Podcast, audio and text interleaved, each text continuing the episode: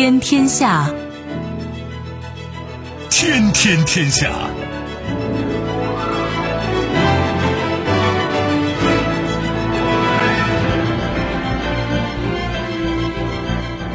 历史穿行者，新闻摆渡人。听众朋友，大家好，您正在关注收听的是《天天天下》节目，我是夏萌，和我一起陪伴各位的还有本节目评论员重阳。世界纷繁复杂，新闻随时发生。今天的节目您将听到：苦乐不均，是否禁止进口俄罗斯能源？欧美难求一致，美国施压，欧盟审慎，英加附和，立即反击。俄罗斯将四十八个国家和地区列入不友好名单。突如其来，印度驻巴勒斯坦代表在办公室死亡，巴勒斯坦当局展开调查。节日快乐！探探发布新女性择偶标准报告，尊重女性成为理想男性品质。稍后会一一道来。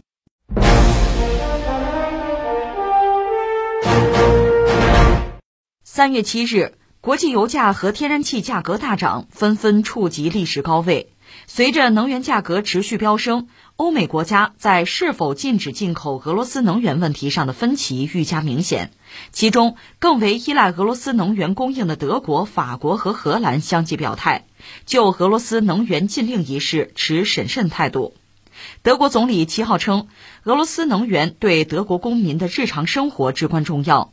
英国和加拿大则附和美国。英国首相表示，正在考虑制裁俄罗斯石油的可能性。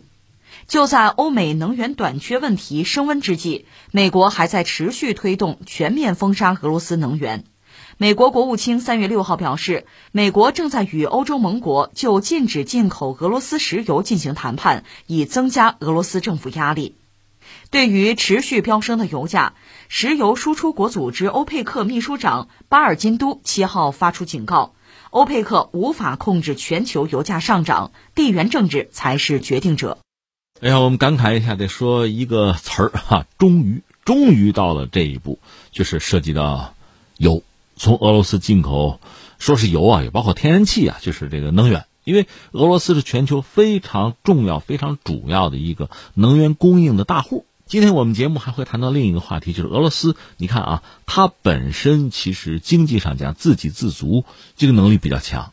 从这点上讲，它有点像朝鲜或者伊朗，就它没有真正哈，就是完全的、纯粹的加入到全球的这个经济的这个供需链条之中，或者这么讲啊，它对这个世界的依赖程度是比较低的，而这个世界对它依赖程度比较高，因为它是卖油的。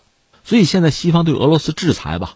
当然，俄罗斯恐怕受伤也不轻，很可能还是内伤，也许持续很久。但是他能挺住。可是谁买他的油，现在日子可就不好过了。现在等于说美国挑头说：“哎，咱别买油了吧，禁了吧。”有人说感情你不在乎，你有页岩油、页岩气，那很多人是在乎的，尤其是欧洲。欧洲这里边谁的经济发达，谁对能源敏感，谁对俄罗斯依赖程度就高。所以现在你看这个消息呢，美欧在这个问题上，就是咱把俄罗斯油禁了呗，咱不用了，好不好啊？在这个问题上，大家开始争吵起来了。从传统老欧洲，什么德国、法国、荷兰这些国家说，别禁，别禁，我还得用，我还得活呢。但是美国把这事就要拔高到政治正确上啊，俄罗斯侵略禁了，制裁就这套词儿。实际上这个事儿到现在有点水落石出的意思，真正涉及到国际油价，这个对全球经济，包括对我们都会产生影响的。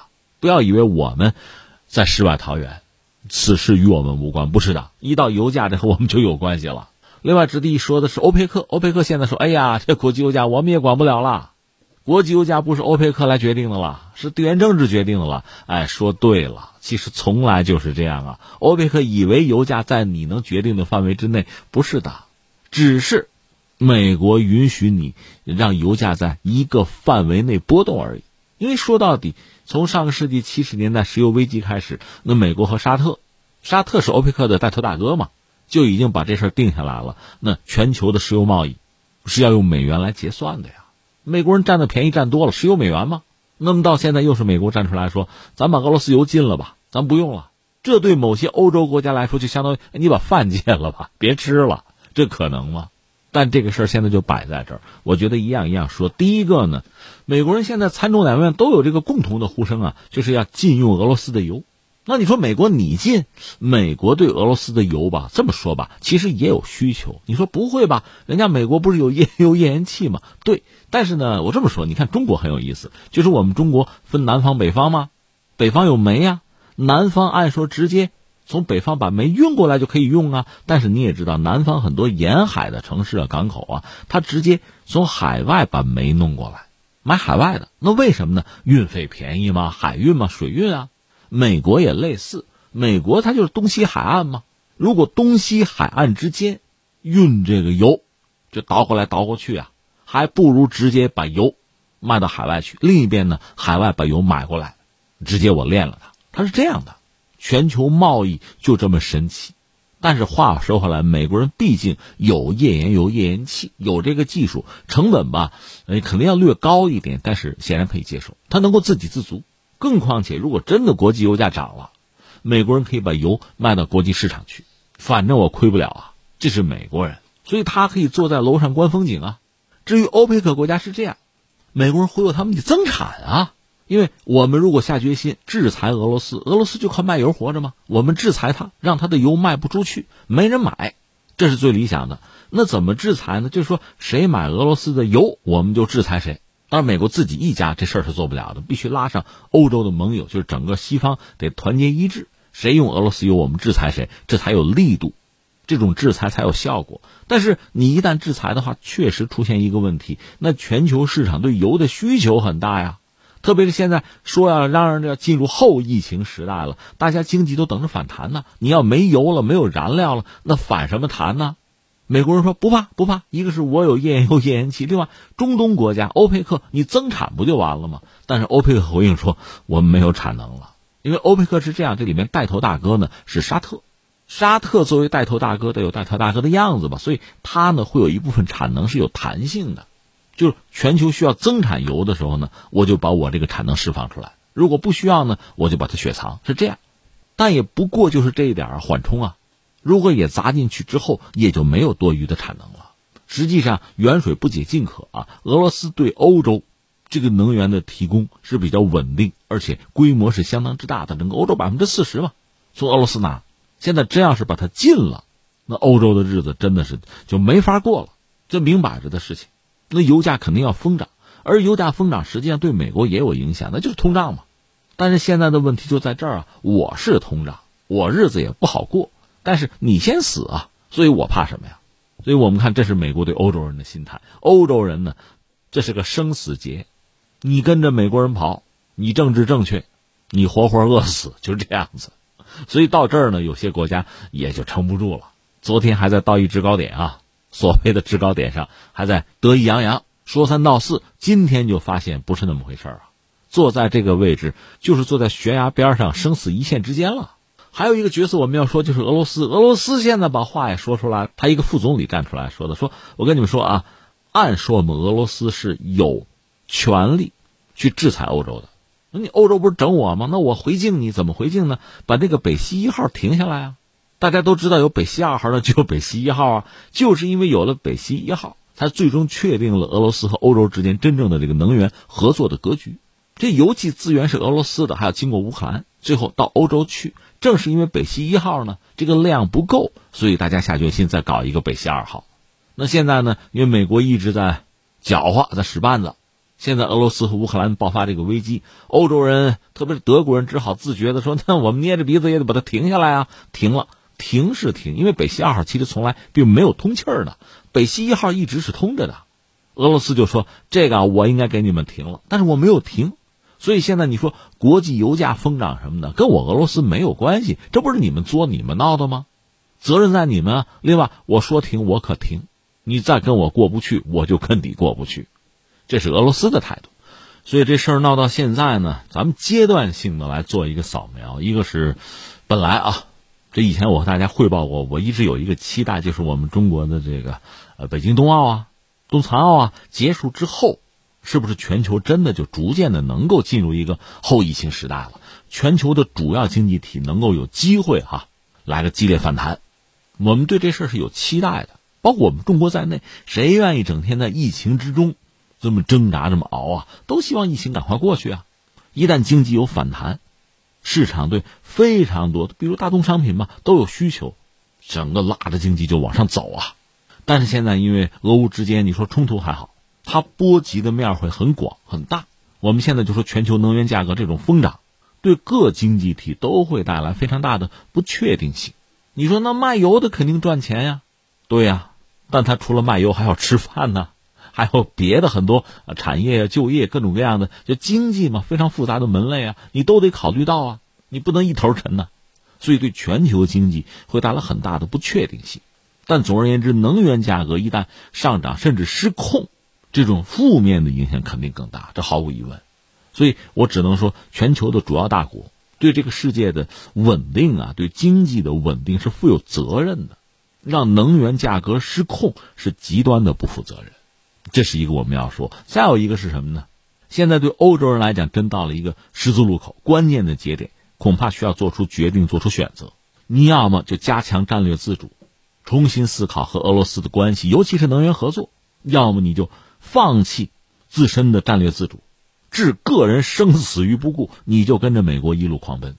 当然，从美国那个角度来讲，那就等于是一个赢家了，因为和俄罗斯这种博弈到现在，成功的让俄罗斯和欧洲的关系变得不确定，或者说就是变糟嘛。原来的能源合作，这是俄罗斯和欧洲一个最基本的，甚至是唯一的纽带啊，现在要脱钩啊，这对俄罗斯未来经济社会发展是极端不利的。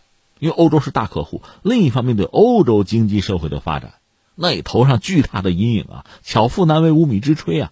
没有能源你怎么玩啊？你说呀，绿色能源啊，啊，可再生能源啊，这叫远水不解近渴。所以欧洲人现在重新烧煤的想法都有了。那么欧洲经济一旦衰落，它的欧元对美元就不会形成威胁。一个衰落的欧洲对美国的依赖程度会更大，会听命于美。会亦步亦趋，是为美国马首是瞻。另外，不但如此，渲染俄罗斯的威胁到如此的地步，现在美国和英国的 F 三五隐身战机已经部署到东欧国家，说是针对俄罗斯，警惕俄罗斯。那么，如果欧洲对美国的防卫的需求啊，这安全的需求增加，那抱美国大腿抱得更紧嘛？你还得交保护费啊，甚至“一带一路”欧洲这一段，这都受到影响。所以现在实际上，欧洲人真正是面对一个抉择，往哪个方向走？而且这次决定，它的后果恐怕是要维持相当长的时间，影响是相当漫长的。当然，这次俄罗斯和西方之间的博弈，我们讲普京不也签了这个黑名单嘛？我们加个引号，黑名单就是俄罗斯确认的所谓不友好国家和地区，将近五十个。那这个世界呢，大概分成这么三块吧。呃，俄罗斯和自己的盟友，西方。就是俄罗斯对立面那些所谓不友好国家和地区，再就是第三方力量。那么第三方力量相对来说，如果顶得住双方的压力，你比如巴基斯坦，他们那个伊布兰汗总理前两天就说了一番话，就是西方逼着他表态，你得谴责俄罗斯啊，对吧？你得站在我们这一边。伊布兰汗说：“我为什么呀？我是你们奴隶啊！”把话说到这样的份上，就是还会存在第三方的独立的力量，而这个力量，包括像东南亚国家什么的。在未来的这个格局之中，它等于面对两个世界、两个市场，这两个世界、两个市场是不搭界、不兼容的，而这第三方呢，相对来说选择的自由度、弹性就会大一些，就会拥有更多的机会吧。那至于俄罗斯，目前我们看呢，一个是遭到西方的打压，在经济上肯定会受创很深；另外呢，既然是军事行动，不管特殊到什么程度，只要是军事行动，人吃马喂，就肯定是巨额的投入。但如果由此能够换来他自己能够认可的一定的安全保障，比如和西方之间的缓冲区，那算是有得有失，不输不赢。所以你看看，在整个这个国际博弈的大棋局之中，要论得失成败，你还真能画出一个排名来。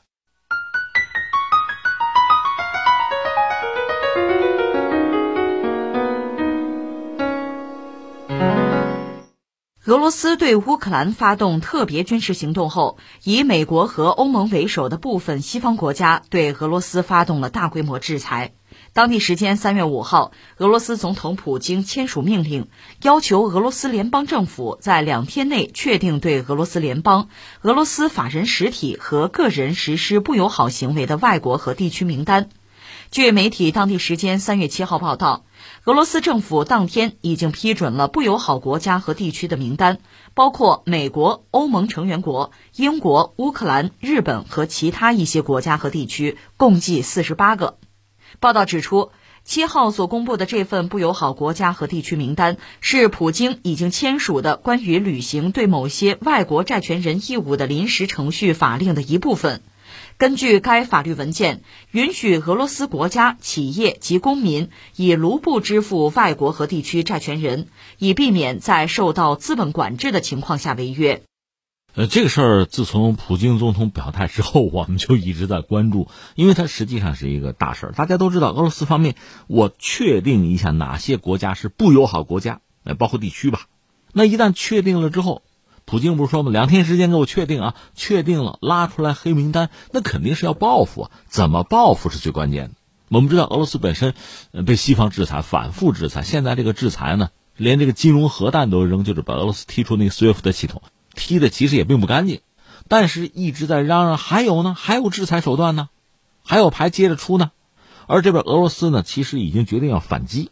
就是俄罗斯政府修改了相应的这个法律之中关于专利赔偿金的规定，按照这个新规哈，如果专利持有人来自这个所谓不友好国家和地区，那他们的发明啊、实用新型或者是工业设计，在未经授权的情况下被使用，则需支付的赔偿金额为生产和销售商品、完成工作。和提供服务的实际收益的百分之零，就是说，无需为非授权使用专利做出任何赔偿。这是针对所谓不友好国家地区这个名单，对这上面的那些国家和地区，俄罗斯方面的这个出手吧，算是做了一份报复。那就是俄罗斯自己的公民啊、公司啊，对这些不友好国家地区，就使用人家的专利不掏钱了。之前我们也知道，俄罗斯方面还有一个举措啊，一个政策哈。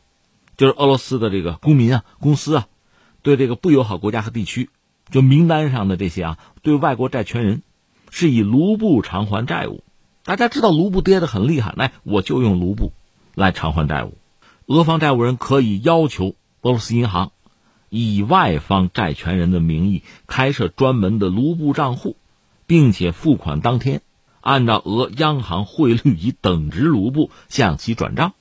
那我们和大家一样，每天都很关注这个世界的变化哈，每天都和大家聊这些事情。我得坦诚哈，对这个事儿我是很很关注、很在意的。就是呃，你看西方一直在制裁俄罗斯，在俄乌战争爆发之后更是如此。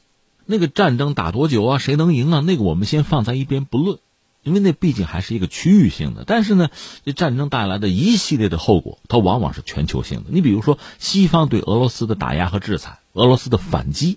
这些事情呢，很可能是全局性的，真正会殃及池鱼，包括我们中国不可能不受影响、不受波及。所以你看，西方对俄罗斯打压，这牌我们都看到了，比如提出那个 SWIFT 系统。当然，西方很有意思，特别是欧洲，他踢是踢，他不肯全踢，不能全踢啊，因为他和俄罗斯有能源交易啊，整个欧洲四成的天然气要靠俄罗斯，还有原油啊，德国尤甚，德国是欧洲经济最为发达。那规模也最大吧，这么一个国家制造业最强，他对俄罗斯能源的这个依赖程度其实最高。真把俄罗斯彻底踢出去，双方的能源贸易没法做，也不是不能做，改用传真机是吧？那效率就太低了。如果那样的话，他怎么活？所以即使踢出 SWIFT 的系统，也没有百分百踢出，还留了后门。就这金融核弹不能让它全爆。当然，我们也知道，其实假以时日，这个事儿还是很大的。因为即使你不把它彻底踢出去，这家俄企它的股票会跌呀，大量资金会跑啊，俄罗斯还是要遭受很惨重的损失，就这个打击力度还是很大。那翻回来，俄罗斯怎么报复？我们都知道，俄罗斯不是一个经济上的强国呀，大国，所以在这个领域掰腕子，它往往吃亏的。为什么西方愿意用经济手段去制裁俄罗斯？我知道你有核弹，我知道你有军队，我知道你这个东西很强，我不碰你这个，我拿你的短板。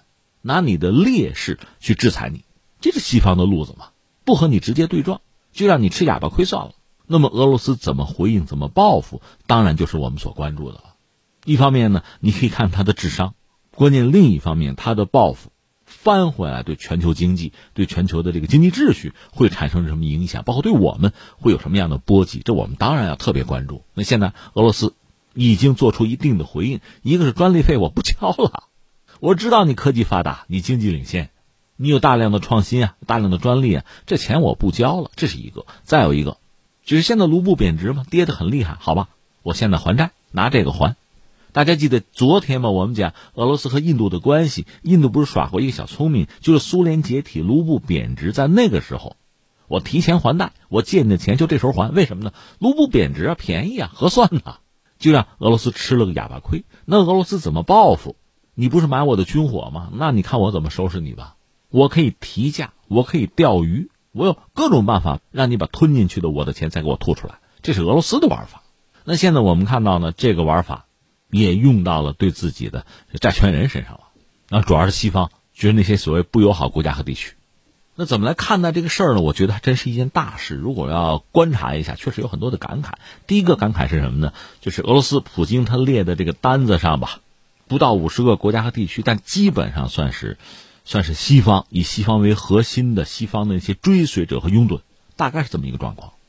你如果宏观上简单的说呢？甚至你可以说，他们大约是拥有共同的西方价值观，表面上是这样，但实际上你仔细看这里边就有意思了。大家的利益其实并不一致，也是有人哭有人笑。那这四五十个国家和地区凑成的这么一个团体，就是俄罗斯作为不友好国家进行回应呢。这个团体它的核心是谁？得益者是谁？这肯定是一致的。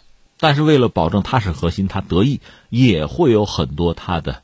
所谓盟友啊，或者马仔啊，要付出代价，但是表面上大家又是因为有共同的价值观凑到一起，这非常耐人寻味，也非常戏剧性。这是一个感慨啊，就是对俄罗斯的态度也好，俄罗斯回应也好，确实把这个世界大约分成了两块儿其中有一块就这四五十个国家和地区啊，这是一个我们感慨。还有一个感慨是什么呢？俄罗斯现在这个反制措施实际上是在局部的摧毁一直以来的秩序，国际秩序。传统的那一系列规则，呃，一直以来，远的不说，就是二战以来吧，这个世界是有自己的一套运行的规则和秩序。毋需讳言，这个秩序本身啊，一个它是有历史的严格和传承，它不完全是二战之后才确立起来的，它可以追溯到之前很久，可以追溯到西方的工业化，甚至之前的大航海，追溯到西方的殖民主义，形成的一整套弱肉强食啊、丛林法则这套东西。所以，当今的国际秩序啊，包括经济秩序，有它非常的不合理、不公平，甚至不人道的一面，有的。但二战结束以后，你也知道，就民族解放运动啊，很多发展中的落后的国家和地区纷纷实现了独立，他们也在改变原有的规则呀，为那个规则、为那个秩序注入很多新的、相对有利于自己的、能够保护自己独立的一些内容，包括我们中国也是在这个潮流之中。但是这套国际规则和秩序里边还有什么呢？大国的争霸，你比如到二战结束的时候，美国真的是取代了英国，成为至少是西方世界的头号霸主吧？那你看美国人推了一系列的玩法、新规则，比如说搞了 GATT，GATT 就是关贸总协定，后来进化成 WTO 了，就经济上的一个东西。另外，布雷顿森林体系，这是一整套货币的游戏规则，美元和黄金挂钩，这些缔约方签约国又和美元挂钩。当然，这个体系到七十年代就散帘子了啊，那是后来的事儿。还搞了什么呀？联合国呀，这一整套东西要保证美国在全球的利益，也保证它在西方的核心位置。当然，我们说了，这个规则呢，既有历史的传承，也因为时代的变化不断添加一些新内容，它是一个很复杂的混合的东西。那然后我们要说，在这套体系里面，我们可以看一看谁呢？看一看当年的苏联，现在的俄罗斯的位置。其实你仔细想一想，就是俄国这个国家确实也非常非常有意思，非常有戏剧性。它在历史上，你看它，它是一个军事帝国，历史上各种征服，各种掠夺土地。到十月革命，到布尔什维克上台，它最终成为全球第一个社会主义国家，确立了一套独特的第一个社会主义制度。由此，它被西方孤立，所以它拼命的进行工业化，就搞重工业，搞军火工业呀。它首先是自保嘛。但是你想，军火工业这个东西，重工业这个东西，它在全球的贸易体系里边，抱歉，没什么合适的位置。所以苏联哪怕是在最强盛的时候，上个世纪就是呃七八十年代，到那个时候，它在全球的这个贸易版图上的位置其实也并不靠前。它主要还是在卖能源，它的工业产品、它的制成品在全球的市场上其实没占什么份额，它也向国际市场提供不了太多的这种制成品，主要还是能源。而且这里面确实还有很戏剧性、让人很感慨的一幕，就在七十年代初，全球那个能源危机、石油危机，那主要是阿拉伯国家制裁西方，因为西方支持以色列嘛，阿拉伯国家不干嘛，就开始对西方进行石油禁运或者是涨高价，而这个便宜谁了？便宜苏联了。苏联是卖油的嘛，所以不知道怎么回事，一夜之间油价就涨了，自己就挣了钱了，就外汇储备一夜之间就高涨啊。但是你要看清楚，你要明白，这并不是你的经济多发达，你的制造业多发达，而是全球油价涨了。而这个油价的疯涨，还不是说苏联的油怎么样，是阿拉伯兄弟和西方闹不愉快造成的。但是当时苏联的决策层确实就自我感觉太过良好，认为自己的这个综合国力已经达到了相当的水平，和美国在全球就竞逐霸权嘛。其实这是一个幻想。这种幻象其实给他们带来巨大的决策上的失误。仅从经济上讲，其实苏联在最鼎盛的时候，大约能到美国的百分之，有人说超不过百分之五十，有人说到百分之六十，这算法不一样，就这么一个状况。这是当年的苏联啊。那我想说什么呢？整个俄罗斯，你把苏联看作是俄罗斯一个特殊的阶段吧。你看它，它确实一直是一个，是一个军事大国，也算是一个军事强国。它确实善于用军事手段解决问题。当然，你要仔细看历史啊，其实他军队很多，但是战斗力也不好说很强，打得漂亮、打胜仗其实也有限，经常是磕磕绊绊，但是他能坚持到最后啊。他的资源是无穷的，人口也几乎是无穷的呀，他撑到最后总还能赢。你比如和拿破仑打仗、和希特勒打仗都是这个样子，但是从经济上讲，他和全球经济实际上你看啊是若即若离的，他对全球经济的影响始终是有限的。就是他在斯大林时代那么拼命的搞工业化，他也没有成为所谓的什么世界工厂，从来没有过。甚至这个国家那么多聪明人，你说这个象棋冠军有好多，计算机天才有好多，你说出过经济学家有名的，全球数得上的好像没有。另外你说这个战略大师，好像也没有。所以实际上，你纵观俄罗斯的历史啊，就像我们前不久讲，你把它纳入到这个鲸雄争霸的这个逻辑之中，鲸指的是海洋秩序啊，海洋国家，呃，英国、美国什么的，那个大陆秩序，那个熊就是俄罗斯。你这样去看历史，你最后会感慨，就是海洋秩序占一个先天的便宜，因为作为岛国吧，它其实有强大的海军，能够控制全球的海洋，它甚至不需要太强大的陆军，因为它本身很安全。而作为一个陆上强国，比如彼得一世说的哈，一个君主，他只有陆军就等于只有一只手，只有陆军、海军都有才叫双臂齐全，那你就双份的钱吧，这是巨大的开支、巨大的投入。对于一个陆上大国哈，陆权帝国来说，这个这负担实在是非常重的。另一方面，从彼得大帝到叶卡捷琳娜二世，他们一直在拼命的打仗找出海口嘛，温水海洋之梦啊，因为俄罗斯以前没有像样的就是温带海洋的港口是没有的。他一直要想这个办法，等于说是想从海权国家给他设置的那个所谓秩序啊，或者说牢笼之中要撕开一个口子，所以他们善于是见招拆招，他们根本顾不上有一个真正长远的战略。那这个国家很有它的特点，这就说到现在西方对俄罗斯的制裁，对于一个纯粹市场国家来说，这种制裁是足够严厉了。所以你确实可以问他还能撑多久啊？他是不是要投降啊？但是对俄罗斯这样一个国家，西方的这些招数就不那么灵验，因为我们说了，这个国家本身，它和全球经济啊和全球的产业链实际上是若即若离的，它从来不是一个商业帝国，它从来不是一个制造业大国，什么世界工厂从来不是，甚至我们说，从目前的这个全球秩序，包括全球经济秩序之中，它的得益是非常有限的，它没得到什么好处，这是它真实的状况。更何况还有一点，就是面对这个世界，就西方世界对他的恶意，他不得不早做准备。二零一四年就是克里米亚危机之后吧，当然东乌也闹起来了。二零一四年确实是一个很关键的节点。俄罗斯从二零一四年开始打造一个所谓叫俄罗斯壁垒，这算是一个经济防御体系、经济防御壁垒吧。而且从那时候开始，俄罗斯是砸了钱的，花了大价钱的。那它对俄罗斯经济、对俄罗斯经济的基本面会产生相当的影响，确实等于说是一种保护吧。有经济学家去查俄罗斯进口啊各项占比吧，你比如机械和工具这一类达到百分之七十一点一。当然，这个门类比较大啊，包括这个数码产品啊、手机呀、啊机床，就工业机床都是其中的一部分。和民生最密切相关的呢，像药品、服装、各类食品，在它进口之中呢，占比是很小，有的几乎小到可以忽略不计。这是所谓俄罗斯壁垒，它能够确保它自给自足吧。当然，出口主要还是能源了，在俄罗斯各项出口之中，能源的出口那是绝对优势。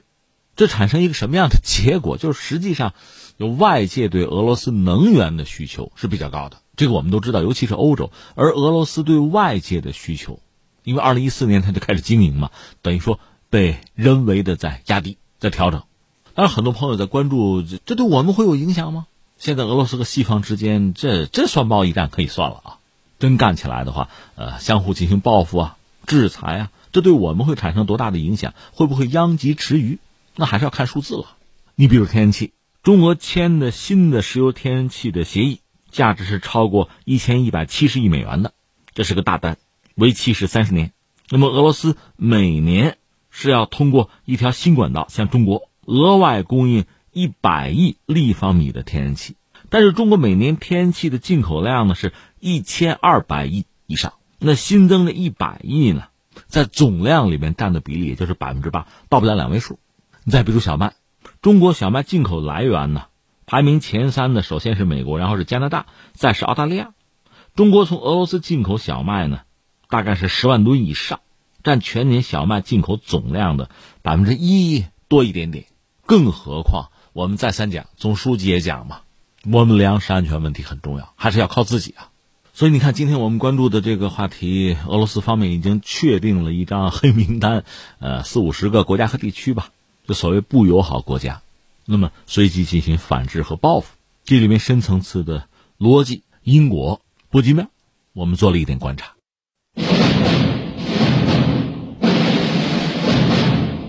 印度驻巴勒斯坦代表穆库尔阿里亚当地时间六号被发现在位于拉姆安拉的官邸身亡，死因尚不清楚，巴勒斯坦当局正就此展开调查。印度媒体称。穆库尔阿里亚之死令印度官员难以置信，许多与穆库尔阿里亚共事过的印度官员都对这一消息感到惊讶。阿里亚突然离世，同样震动了巴勒斯坦当局。巴勒斯坦外交与侨民事务部在声明中表示，收到这一令人痛苦的消息，让巴方感到极为震惊。巴勒斯坦外长马勒基向印度外交部长苏杰生，并通过他向印度政府、阿里亚的家属表示哀悼和慰问。这个事儿当然很意外了，因为这个死者本人还很年轻，一个年轻的外交官，到底什么原因造成的，我们也也不知道，也不好猜。那就看巴勒斯坦方面，呃，调查出一个什么结果吧。哎，我得强调一下啊，这是巴勒斯坦，中东的，和以色列不对付那个啊。还有一个巴基斯坦，那是印度的邻国，巴勒斯坦、巴基斯坦两码事儿啊。啊，今天呢，就着这则新闻吧，我们看一下印度和巴勒斯坦的关系。呃，我得先评价一句哈，就这个关系，一方面我们得说每个国家，印度也不例外哈，肯定要首先考虑自身的国家利益，这个无可厚非。但另一方面呢，印度和巴勒斯坦的关系吧，这个变化呀，确实有点剧烈。巴勒斯坦人肯定并不愿意这样，并不喜欢这样。我们先讲，就是印度，我们说和巴基斯坦都是在一九四七年独立，原来他们算是英国的殖民地嘛，后来独立了，一独立，印度呢自认为就是一个发展中国家的领袖，是一个大国，他的开国的总理就是尼赫鲁啊。那印度我要做一个有声有色的大国呀，所以当时呢，他还搞了一个不结盟运动，那意思就是说，这个全世界范围内，你看美国，你们发达国家有一个朋友圈。苏联、苏东集团，你们也有朋友圈。那我印度，我就要把那些发展中的国家、不那么发达的国家，我要团结在一起。第三世界，我是领袖，这是印度当时的雄心壮志。所以你可以理解哈，印度一建国对巴勒斯坦的态度，那就是友好、同情，反对以色列，反对美国、西方对以色列的支持，肯定是这个样子呀。实际上，巴勒斯坦你要从历史上讲，它也一度做过英国的殖民地，中东那块哈，巴勒斯坦被英国殖民过，所以呢，我们同情啊，我们同病相怜嘛。一九四七年联合国那个巴勒斯坦分治那个方案，印度是反对的，还不是弃权，根本就反对。到了一九四九年呢，联合国大会那就是不是同意以色列加入联合国？咱表决一下吧。印度说：“我反对，不支持。”到了一九五零年，印度才多少改变自己的态度，而且呢，巴勒斯坦的民族权利机构，印度是第一时间就支持。那应该说是在阿拉伯国家之外第一个站出来支持的。巴勒斯坦发表独立宣言之后，印度马上承认，我们承认巴勒斯坦是一个独立国家。而且从一九九零年代开始呢，呃，印度就开始援助巴勒斯坦，作为一个主要的援助的对象。你说呀，你看人家印度对巴勒斯坦真不赖哈啊，确实不赖。但是呢，但是下面我们就要说转折了。一九九二年，印度和以色列建交，正式建交，双方的关系就开始逐渐的回暖吧。逐渐的，印度和以色列的关系就开始发生根本性的变化，逐渐就打得火热。那你说这就是这这新人笑旧人哭呗？是这样啊？印度对巴勒斯坦也不能说完全的就一刀两断。印度每年呢有一个一百万美元的一个援助给巴勒斯坦，另外呢每年印度向联合国呢所谓近东巴勒斯坦难民救济和工程处，它简称叫近东救济工程处哈，往那儿呢提供三十万美元的也算是资金援助了。但与此同时，以色列，以色列，你知道它的军工产业很厉害的啊。以色列是一个也算是一个武器出口国，它的第一大客户是印度。那你说，那那巴勒斯坦基本上印度就就不怎么管、不搭理、不联络吗？也不是。但是呢，另一方面，比如特朗普做美国总统之后，他不是下决心吗？就是我美国不但承认，呃，耶路撒冷是以色列的首都，我还要把大使馆搬过去。这是美国的态度啊！美国表这个态，当然有一些美国的跟班也跟，但另一方面，像阿拉伯国家，实际上有一些阿拉伯国家，我们知道跟美国关系很近，关系很特殊，但是在这个问题上，就是承认耶路撒冷是以色列的首都，而且大使馆美国就搬过去了，这个事儿，这可是大是大非啊！你得骂呀！你比如土耳其也骂嘛？哎，那请问印度怎么样？印度基本上就比较温和，就不骂，也没有跟着美国。把大使馆搬到耶路撒冷也没有骂，这是印度的这个态度。那你说，其实这个道理也很容易想清楚，就是以色列算是中东地区一个强国，它的科技，包括它其他很多领域的这个能力是很强的。像印度总的来说是一个发展中国家，如果和以色列关系比较好，双方合作比较多，那得益就多呀。那巴勒斯坦这样的国家，印度不在乎，也没有什么不可理解的吧？那你也不能不在乎啊。因为印度缺什么？缺能源，缺能源得进口，从哪儿呢？海湾国家、阿拉伯国家得进口啊。所以你要和以色列太打得火热了，那么阿拉伯国家高不高兴？你得考虑啊。另外，巴勒斯坦，你如果完全的不在乎、不接触、不支持，那么海湾的阿拉伯国家对你的态度恐怕也会有调整和变化。他们有油，所以从印度这个角度来讲，最终呢，等于说是一个平衡外交。所以搞平衡外交，你不会觉得有什么意外。也谈不上不对，关键在于印度原来是一边倒，是一头沉，所以现在搞平衡外交呢，巴勒斯坦人就往往觉得是伤害了。三月八日妇女节，社交公司探探对外发布一份新女性择偶标准报告，该报告面向探探平台三千多位女性用户进行问卷调研与访谈，受访者中过半为零零后。报告结论显示，男才女貌、男主外女主内等传统主流期待正在逐渐转变。如今，女性在寻找伴侣时也愈加关注男性的外貌管理，体型匀称成为女性对伴侣最普遍的身材期待。相比于此前，今天的女性通过婚姻获取生存资源的需求已经大大降低，对爱情的需求越来越纯粹。谈恋爱时，对伴侣经济层面的关注有所下降。根据报告数据，百分之七十四点八的女性受访者更偏好体型匀称的男性。被问及对男性的外貌，你最不能接受的是，高呼声选项依次为五官不符合我审美，占比为百分之三十三点九；衣品太差，占比为百分之二十二点八；发际线告急，占比为百分之十五点九。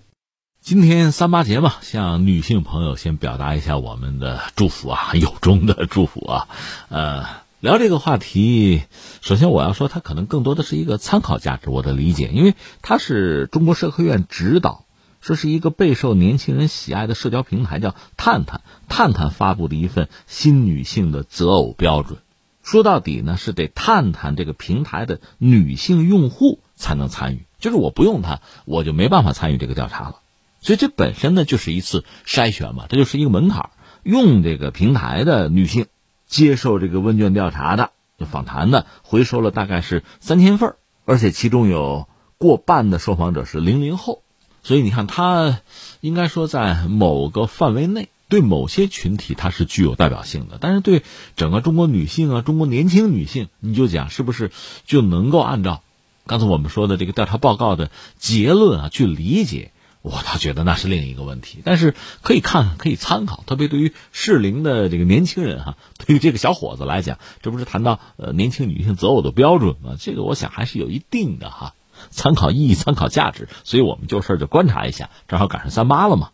但这个所谓新女性的择偶标准，这个报告还是让人眼前一亮，或者说多少有点意外。你比如说，他谈到新女性最为重视的男性的外貌的关键词啊，五官、衣品和发际线。另外值得一说的是，这个身材的匀称成为女性对伴侣最普遍的身材的期待，百分之七十四点八的女性受访者偏好体型匀称的。男性，至于最不能接受的哈，一个就是五官，那就长得还得漂亮的心仪啊。另外衣品太差，这也受不了。再后排的后面是发际线高级，这涉及到一个男人的这个外观吧，外貌吧。但是其实也还有一些内涵哈。你看，我们简单扯两句。一个是我记得林肯，美国那个总统林肯曾经说过一句话，当时是有人向他推荐一个人啊做官，他看了看那个人说：“这人我不喜欢。”为什么呀？这个外貌我不喜欢啊！一个人长成什么样，他自己决定不了啊！不对，林肯说不对。一个人四十岁以前他的外貌啊，父母负责；四十岁以后他自己负责。这是林肯就看人用人的一个标准，可能是个段子啊，但是他确实也有一定的寓意在里边。当然，作为年轻人，特别是对这个年轻女性择偶嘛，我们就说这个小伙子这个五官恐怕这事儿赖不得自己，这是父母的事儿，他自己负不了责。那就天然漂亮吧，说颜值高，这恐怕是年轻女孩、女性对异性伴侣的一个期待了。至于其他的，你比如身材的匀称啊，甚至发际线的问题啊，这个我理解多少和健康是有关系的。你比如一个人身材匀称啊，要不呢他有很好的健身的习惯，要么就他很好的能够管理自己，包括管理自己的身材和体重，这是个健康范畴，也是个精神范畴的东西吧。至于你说这个衣着的品味，这个我估计和审美啊、受教育程度，甚至和收入多少也是挂钩的。所以表面上看是一个男人的外貌啊、外观，实际上隐含的东西也不少。呃，再就是我们关注点实际的，说钱说经济哈。这个调查报告显示说什么呢？传统不是讲男主外女主内吗？这是一种习惯，但是现在这个报告显示啊，今天的女性通过婚姻获取。生存资源的需求已经大大的降低，对爱情的需求是越来越纯粹。那谈恋爱的时候呢，对伴侣，对个男性吧，对男朋友吧，那个经济层面的关注是有所下降。零零后的女性最不介意伴侣收入比自己低，这个结果确实很有意思。我就觉得，首先这说明什么呢？中国女性，特别是年轻女性啊，她这个独立性真的是很强。另外呢，我们这个社会对年轻女性能够提供足够的。就业和其他各个领域的资源和保障，因为在传统男权社会，女性基本上没有职业呀，在家里面就相夫教子就好了，不管说是什么达官贵人也好，还是什么凡夫走卒也好，都是这样的呀。男人嘛，挣钱养家呀，男怕入错行，女怕嫁错郎嘛。在这样一个模式里边，那女性当然很在意男性的收入，因为他收入低，我没得吃啊。而现在看来不是这样，在我们这个社会，女性。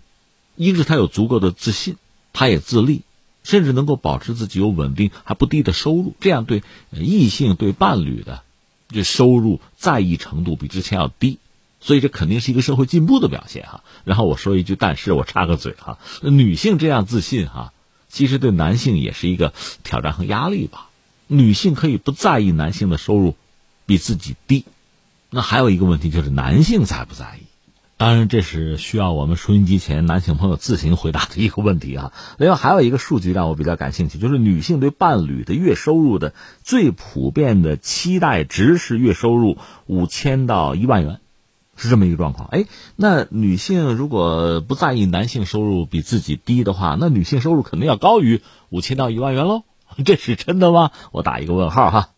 另外还有一句话很关键，就是女性最偏爱的男性的职业是创业者、公务员或者事业单位。排到第一位的是创业者，其次是公务员、事业单位的员工。实际上，我把话说穿吧，说创业者未必合适，成功的创业者可能才更有意义，因为，你不是月收入在那摆着呢吗？这公务员、呃，事业单位呢，还是意味着稳定吧。另外，还有个调查的结果，就是尊重女性成为新男性必备的品质。这涉及到这个问卷里面谈到。对方的哪些品德最容易得到自己的好感的时候，责任感、尊重女性、上进，这是选择人数占比最高的几个选项。女性最反感的男性特质是说谎、花心和吹牛，这就很耐人寻味。特别提醒男性朋友注意啊！只不过我还要提醒一句，其实也不妨有一个对适龄男性的一个调查的报告，看看男性最欣赏的女性的这种品质啊、品德上的特点是什么。和最反感的是什么？那最终我想说的是什么呢？其实，好的婚姻、好的感情，强调的应该是男女平等。所谓尊重女性，什么叫尊重女性？我个人以为，男人和女人的理解可能会有所不同。我不想争什么孰是孰非、谁对谁错。我想说，相互聆听、相互尊重，其实是最关键的。再有一个非常耐人寻味的这个问题，问的很有意思，就是新女性恋爱的动机是什么？你为什么要恋爱？你看，最多的六成以上的女性选择的是叫体验爱情。我谈恋爱的目的是为了体验爱情。呃，百分之五十多呢，选择生活互助；百分之四十多选择的是缓解孤独、满足情感的需要。这是女性最重要的恋爱动机。呃，允许我作为过来人感慨两句：第一个，时光啊，时光飞逝啊，一个人的青春。一个人最美好的时光一旦过去就不会再有，所以每一天，特别是恋爱的每一天，都值得珍惜和非常好的去体会。另外，更值得或者最值得提醒的依据是什么？你看啊，这个调查显示，很多女性恋爱是为了要体验那个爱情，是吧？很多人出于情感上的需要才去体验恋爱。我觉得这其实是，但这也很对，因为你没有体验过，所以才需要去体验，对吧？因为你年轻，你才去尝试婚姻，对吧？而真正的问题其实不在这儿，真正所谓感情生活，真正所谓的爱，它不是在婚姻前，他是在结婚之后，是在婚姻之中。而且在这个考场上，你要不合格，你这辈子就很难及格了。我倒不想危言耸听，我只是想提醒各位，好好的珍惜，恋爱的时候要很好的珍惜，有了婚姻，更要很好的珍惜。再次祝。各位朋友，三八节快乐！